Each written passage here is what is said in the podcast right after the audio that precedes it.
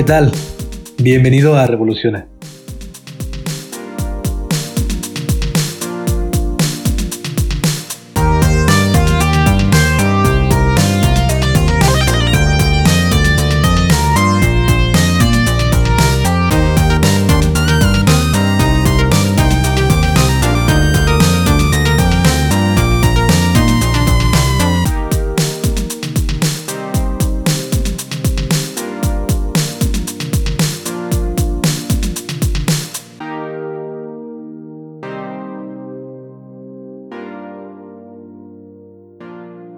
¿Qué tal amigos? Bienvenidos a este podcast titulado Revoluciona. Estoy muy feliz de poder estar aquí con ustedes nuevamente en un episodio más.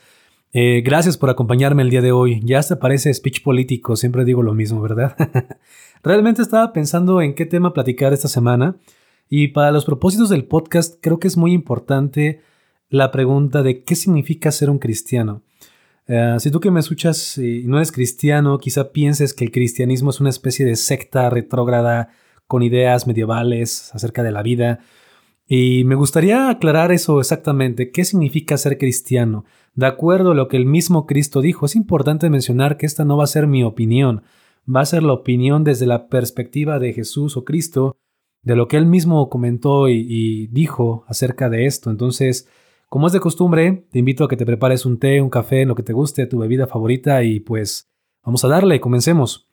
Quisiera empezar diciendo que yo no crecí en un hogar cristiano. Creo que es importante mencionar esto porque al no ser criado de esta forma o con esta manera de ver la vida, puedo dar una opinión quizá un poco más clara para las personas que tampoco nacieron en un hogar cristiano. Y si bien mis padres, eh, cada uno por su lado, creía a Dios a su manera, eh, realmente yo no fui instruido de forma formal en una iglesia. Nunca tuve un contacto, un acercamiento eh, profundo con la iglesia. Realmente no, de hecho me chocaba ir a la iglesia. Recuerdo que cuando me, decían mis padres que teníamos que ir, era algo que realmente no me gustaba y bueno, solamente lo hacía por cumplir, ya sabes, ¿no? Fiestas de 15 años, bodas, que el abuelito o la abuelita o simplemente una tradición, ¿no? Es algo que realmente no, no significaba nada para mí. Y bueno, cuando cumplí 20 años, a, a la edad a la que decido seguir a Cristo, a los 20 años, Recuerdo que en la universidad un amigo me decía de broma, oye, ¿y qué enseñan en tu secta esa a la que vas? y es una de las razones por las cuales creo que este tema es tan importante. Hoy en día es tan común escuchar de muchas religiones, cuántas no hay en el mundo, inclusive desde la perspectiva cristiana, es muy recurrente escuchar de muchos grupos evangélicos y tristemente más a veces a partir de una mala impresión. Por ejemplo, hace algún tiempo salieron escándalos de que el líder de la secta de la luz del mundo, esta sí es una secta para que veas, eh, está involucrado o estuvo involucrado en temas de pornografía infantil, de abuso sexual, de tráfico de personas. Eh, no, no, vayamos lejos, ¿no? El famoso sonado caso de los abusos infantiles por parte de la iglesia tradicional eh, católica o el robo de dinero de pastores o pseudopastores en mega iglesias evangélicas y la lista es larga. Podríamos dar bastantes eventos donde muchas veces hemos escuchado desde una perspectiva mala, eh, pues a un cristiano, ¿no? Vemos el cristianismo como, ah, sí, es algo retrógrado donde la gente roba. Sí, lo resume, ¿no? Es un resumen muy rápido, ¿no? Y hago un paréntesis muy breve aquí, solamente de forma rápida, porque muchas personas escépticas toman estas situaciones como un argumento a favor de la no existencia de Dios. Y ahí hay una, una confusión, mejor dicho, muy grande. Definitivamente estamos todos de acuerdo o eso espero, en que todas estas actitudes que acabo de mencionar y acciones por parte de estos grupos o personas son completamente reprobables. Eso no está discusión. Sin embargo, el hecho de que estas cosas tan terribles sucedan y, y, nazcan en el seno de instituciones como las que acabo de describir, no demuestra para nada la inexistencia de Dios. Si tú que me escuchas crees que por ese tipo de eh, acciones puedes afirmar que Dios no existe, pues lamento decirte que eso no es un argumento. En últimas, esto solamente prueba que la maldad en las personas no tiene límites. De hecho, afirmar y concordar en que esas cosas están definitivamente mal apela necesariamente a una ley eh, moral superior, la cual es una evidencia muy fuerte para la existencia de Dios, de hecho. Pero no nos desviemos, eso será tema de otro episodio. Regresando al punto, ¿qué significa ser cristiano entonces?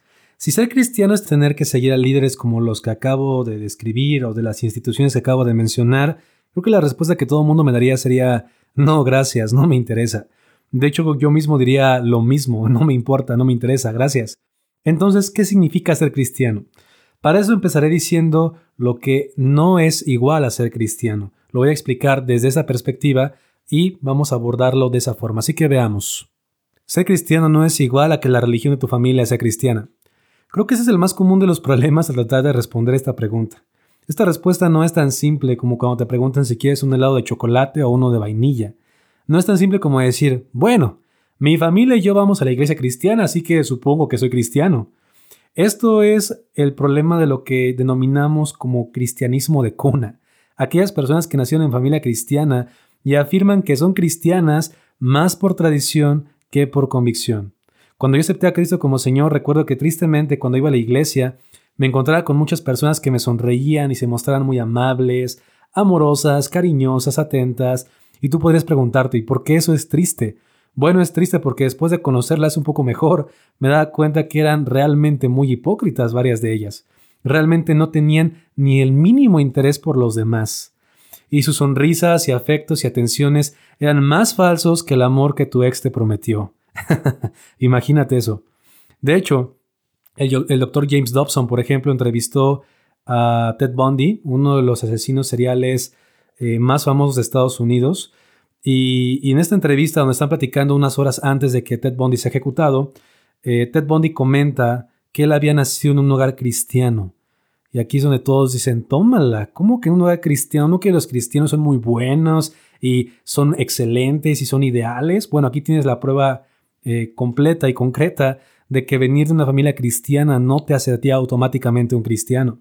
De hecho, Ted Bundy comentaba que había sido instruido por unos padres cristianos que siempre le modelaron amor a su familia. O sea, vemos cómo la constante de amor no desapareció en su familia. De hecho, en esa misma entrevista, este Ted Bundy le comenta al doctor Dobson que no responsabilicen a sus padres por las acciones que él cometió, ya que él asumía completamente la responsabilidad y no quería que a su familia se le tachara como de una familia que no educaba bien a sus hijos o que había hecho mal algo con sus hijos.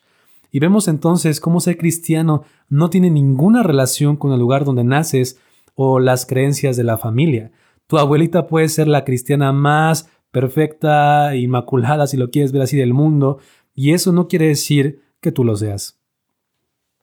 Punto número 2. Ser cristiano no es igual a ser moralmente correcto. Muchos pueden llegar a pensar que ser cristiano se resume a ser moralmente correcto. Quisiera decir que si esto fuera verdaderamente así, nadie sería cristiano. Todos nos hemos equivocado muchas veces en decidir por lo que se supone que es correcto y lo que deberíamos de hacer. Además de que tú puedes no ser cristiano y ser moralmente correcto. Eso es completamente cierto. pero ser moralmente correcto no define a un cristiano. Algunos nos hemos equivocado mucho más que otros, hemos metido la pata gacho, la hemos regado mucho y lamentablemente eso es lo que a veces proyectamos a las personas. De hecho, como decíamos, muchos se toman de la moralidad de las personas religiosas para afirmar que Dios no existe. Eso no prueba nada, simplemente prueba que no hay coherencia entre lo que decimos y lo que hacemos. Por lo tanto, ser moralmente correcto tampoco es una evidencia de que seas cristiano, o mejor dicho, ser moralmente correcto no es igual a ser cristiano. Y bueno, como siguiente punto, ser cristiano no es lo mismo a el fanatismo religioso. Una de las maneras de relacionar a un cristiano es con una persona religiosa. De hecho, apodos como el aleluyo, la pastorcita, la hermanita, el santurrón, el saltapatrás, no sé. Estuve preguntándoles ahí en Instagram cómo les decían cuando eran chicos y me dio mucha risa. Pero bueno, algunas veces asociamos lo religioso con el cristiano. Y es algo normal. Después de todo, el cristianismo es una religión más, ¿cierto? La realidad es que tú no necesitas ser cristiano para ser religioso tampoco. Hay muchas personas que son extremadamente religiosas y sus vidas no demuestran en absoluto que Cristo está ahí. De hecho, Jesús describió mejor a este tipo de personas en el capítulo 23 de Mateo. Él hace una explicación detallada y las describe rápidamente como personas que atan cargas, o si lo quieres ver que ponen mandamientos pesados sobre otras, cuando ellos mismos no quieren mover ni un solo dedo, o personas que hacen sus cosas para ser vistas por las demás, o personas que estafan a otras y como pretexto hacen largas oraciones en público, o como individuos que cuidan el diezmo sobre sus más mínimos ingresos, pero dejan de lado las cosas más importantes de la ley, la fe, la justicia y la misericordia. Y tú podrías pensar hasta este punto, yo conozco a personas que son así, las he visto en la televisión, o lo escuché por un amigo, o lo vio mi hermana, no lo sé. Pero la realidad es que sin duda ser religioso no es para nada lo mismo que ser cristiano. Tú puedes levantarte todos los días a las 6 de la mañana a ir a limpiar las bancas de una iglesia y eso no significa que tú seas una persona cristiana. De ahí decir que creer en Dios no es suficiente. Tú puedes creer en lo que tú quieras, pero eso no hace ninguna diferencia. Yo puedo decir que creo en Jesús como el Hijo de Dios, pero la pregunta es, ¿cómo se ve eso reflejado en tu vida? Si nada de esto significa ser cristiano, entonces, ¿qué rayo significa ser cristiano? Esto no requiere muchos puntos, solamente uno. Ser cristiano significa seguir a una persona, a Jesús, no a una religión, no a una institución. Por eso Jesús aseguró dejarlo claro en su famoso discurso real, el Sermón del Monte. No todo el que me dice Señor, Señor, entrará en el reino de los cielos, sino el que hace la voluntad de mi Padre que está en los cielos. Y bueno, la pregunta aquí podría ser, ¿cómo puedo saber cuál es su voluntad? En medio de tantas religiones y denominaciones, ¿cómo sabemos qué es ser cristiano? Justamente Él nos da la respuesta, hacer su voluntad expresada en su palabra. Entonces, si no haces su voluntad, en resumen, no eres cristiano. Puedes decir misa, pero aquí se aplica ese famoso dicho, las palabras se las lleva el viento. No son tus palabras, sino tus acciones las que dan evidencia de lo que realmente eres. Viene la parte incómoda, así que agárrate. Ser cristiano significa reconocer que Dios es Dios y no yo. Ser cristiano significa reconocer que Dios es Dios y no yo. Lo único que Jesús le pedía a la gente era que lo siguieran, pero ellos no podían seguirle a menos que dejaran todo lo demás atrás, ¿o no? Sin duda este es un desafío muy grande, porque Él nos pide abandonarnos completamente en sus manos y confiar plenamente en Él, algo que sin duda no es fácil. A los cristianos del primer siglo los usaban como entretenimiento en el circo romano. ¿Sabías eso? Para que los leones se los comieran y entretuvieran al, a la prole romana. Eh, no suena muy tentador en este contexto ser cristiano, ¿verdad? No es como me lo habían comentado. Entonces, ¿por qué seguir a Cristo? ¿Por qué admitir que Él es Dios y no yo? ¿Por qué gastar mi tiempo y mi energía en seguir a alguien que aparentemente no me dará ningún beneficio? Porque hay una deuda que no puedes pagar delante de Dios. Si Dios es el ser más perfecto, puro, santo y grande, su naturaleza suprema exige ese estándar de santidad, justicia y pureza, pero tú y yo no cumplimos ese estándar, ¿o sí? Muchos nos autopercibimos como buenas personas, pero tengo una pregunta para ti.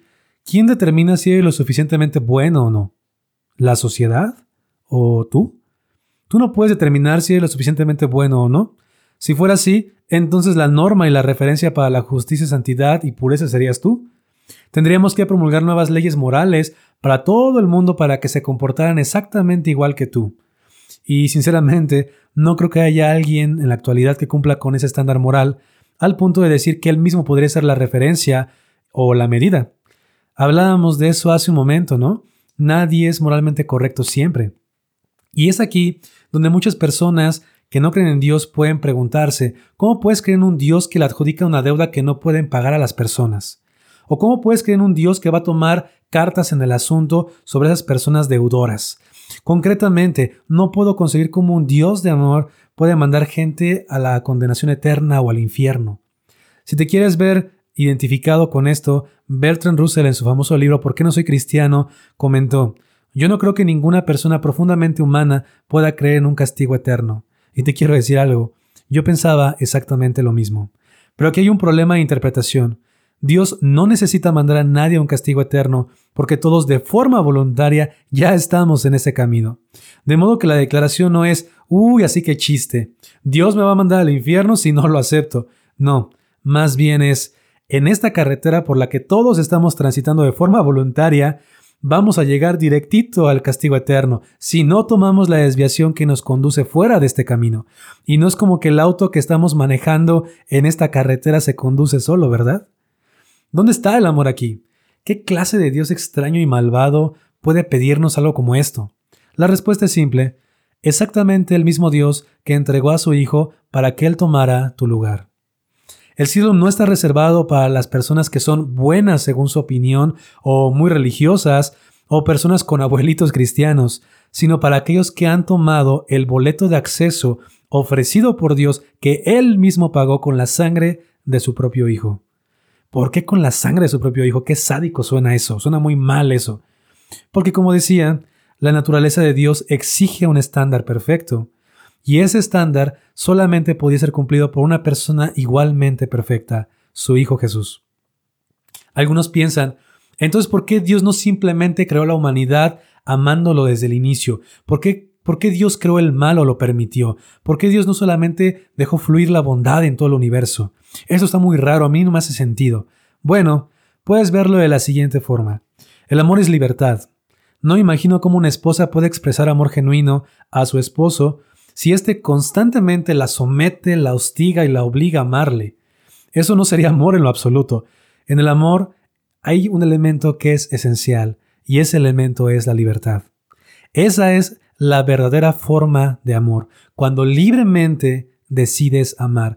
Pero esa misma libertad implica un riesgo. Tú puedes tomar tus decisiones como tú quieras, incluyendo las que son malas. Esa clase de libertad y de amor es exactamente la que Dios quiere y la que Dios da. De lo contrario, seríamos como una especie de robots incapaces de tomar decisiones a libertad. Finalmente, hace tiempo trabajé en un call center, en un lugar donde se atienden llamadas y desde donde marca el banco para cobrarte la televisión que no has pagado, que compraste en Electra. y una ocasión estaba leyendo en mi lugar la Biblia y una persona que yo no conocía dejó una carta en mi escritorio. Tenía como título la carta ¿Por qué sigo a Cristo? Solamente voy a mencionar la conclusión. Entonces, ¿por qué sigo a Cristo? ¿Por qué ser un discípulo de Jesús cuando eso puede complicarnos la vida tal y como él mismo lo advirtió? Solamente por una razón. En Jesús vemos el rostro de Dios. Él es la verdad, la verdad eterna, Dios encarnado. Sé que por su muerte, vida y resurrección soy reconciliado con Dios, el dador de la vida. Estoy seguro que nadie puede separarme de su amor. Él tiene todo el poder, confío en Él y en sus promesas.